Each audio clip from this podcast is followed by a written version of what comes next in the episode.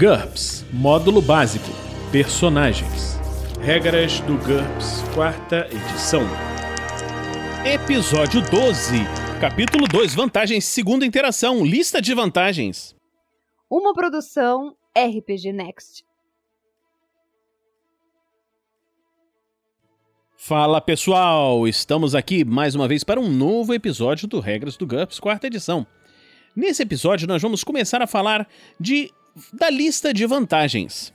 No livro do GURPS, você tem uma longa lista com vários tipos de vantagens e seus custos em pontos associados. Nós vamos falar de algumas delas e tentar explicar um pouco o que cada uma delas significa. Abafador de mana custa 10 pontos por nível. O personagem anula a energia mágica ou mana que existe ao seu redor, dificultando ou impossibilitando de que outros personagens façam mágicas. Ele não é capaz de fazer mágicas, nem pode ter qualquer nível da vantagem aptidão mágica. Cada nível de abafador de mana, até o máximo de 3, reduz o nível de mana local em um ponto, mas apenas para o personagem e outras pessoas objetos com os quais estiver em contato. Por exemplo, um feiticeiro, ele não teria nenhuma dificuldade em lançar uma bola de fogo contra o personagem, mas teria dificuldade em usar a magia para transformá-la em pedra ou ler a sua mente. Para maiores detalhes, vocês vão ter que esperar chegar no episódio onde nós vamos discutir o mana. Com ampliações especiais, ele pode ter ativado ou desativado a vantagem. O personagem é capaz de desativar o poder, por exemplo, para que um mago aliado possa fazer alguma coisa, afetá-lo ou agir dentro da sua área de efeito. Essa ampliação custa 100% a mais do custo de, da vantagem. Efeito de área. A habilidade do personagem afeta tudo que se encontra em uma área em torno dele. O primeiro nível do efeito em área dá ao personagem um raio de um metro, os níveis seguintes dobram esse raio. Como de costume, consulte o efeito em área, que está na página 105. Custa mais 50% por nível. Abascanto, ou Resistência à Magia. Custa 2 pontos por nível. O personagem não tem mais chance de não ser afetado.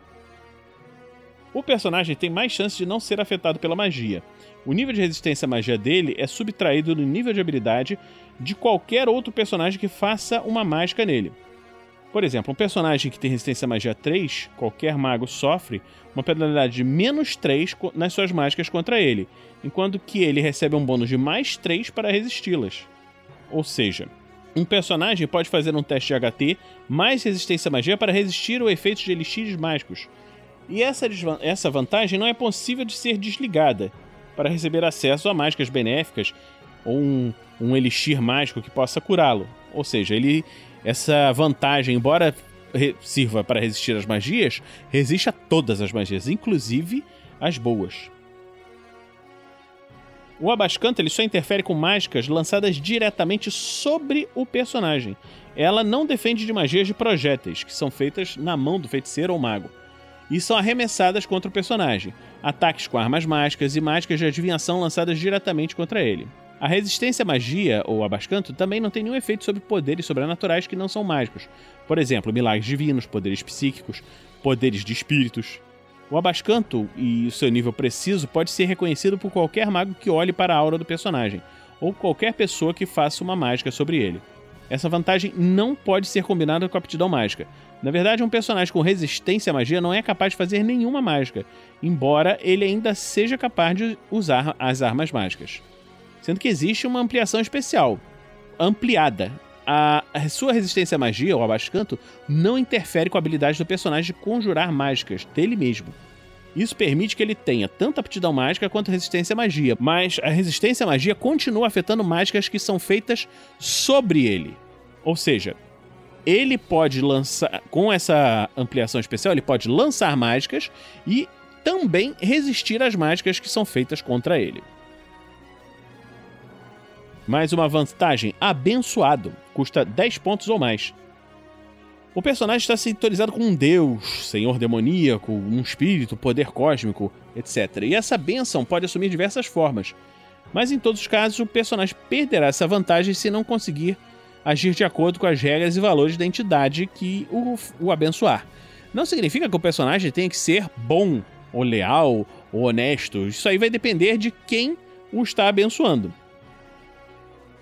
E ela está em, de, em dependência de níveis. Ele pode ser abençoado, pura e simplesmente. Ele de vez em quando recebe a sabedoria da, da entidade que o abençoa.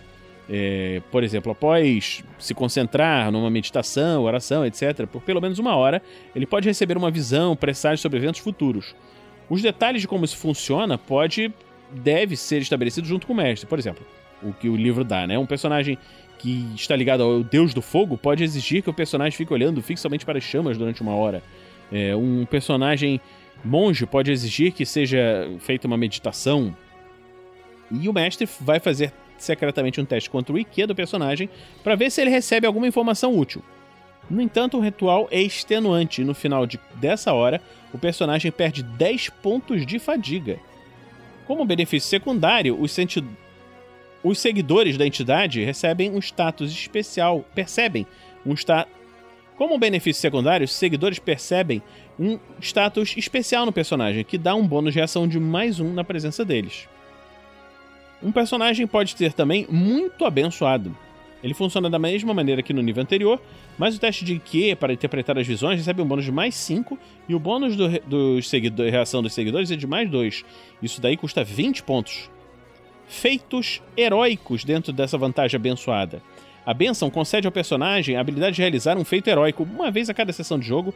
Ele pode adicionar um dado ST, DX, HT, outras características como deslocamento, ficam a de critério do mestre. E o jogador deve especificar a característica que será aprimorada no momento em que compra a vantagem.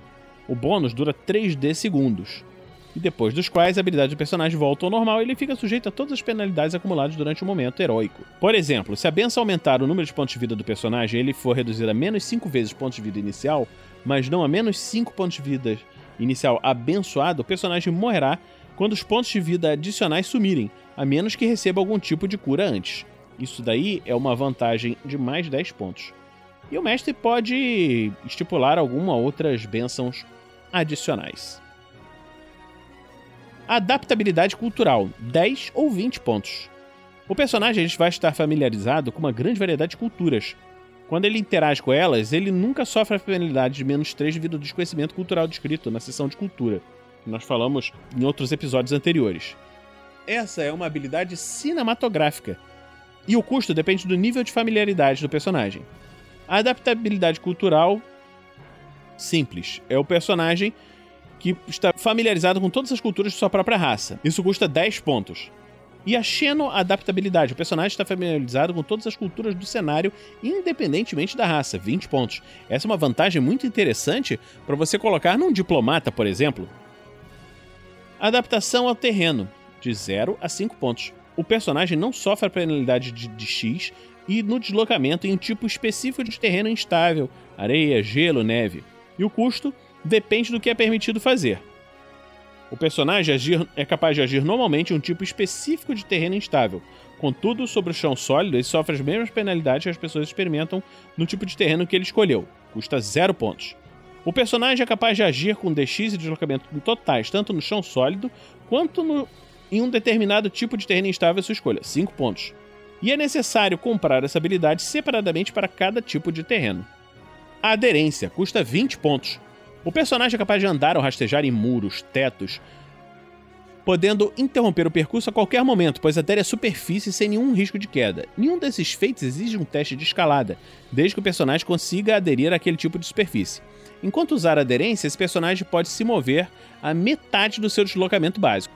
Se o personagem estiver caindo e tentar se segurar em uma superfície vertical para amenizar o impacto, o mestre deve primeiro decidir se existe alguma coisa ao alcance dele. Em caso positivo, permitir um teste de DX para ver se ele consegue tocar o objeto, e um teste de ST com uma penalidade de menos 1 para cada 5 metros já percorridos na queda para que ele se segure. No caso de um sucesso, a queda é interrompida. Caso contrário, o personagem continua caindo, mas pode subtrair 5 metros da altura de queda por ter desacelerado durante a tentativa de aderência.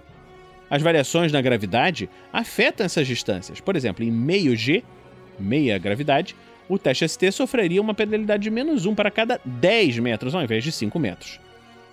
Há limitações especiais. Específico é uma limitação especial. O personagem só é capaz de aderir a uma determinada substância. O valor para materiais comuns, como tijolo, metal, rocha, madeira, é de menos 40%. O valor para materiais incomuns como barro, gelo, borracha é menos 60%. O valor para materiais absurdos como chocolate é 80%. Você imaginar você fazer um, uma campanha boba assim, um, um Homem-Aranha que só consegue subir numa parede feita de chocolate. A próxima que o livro fala é Agente Cativante, que está descrito na página de talentos, na página 90. Quando nós formos falar sobre os talentos, nós vamos falar sobre essa vantagem.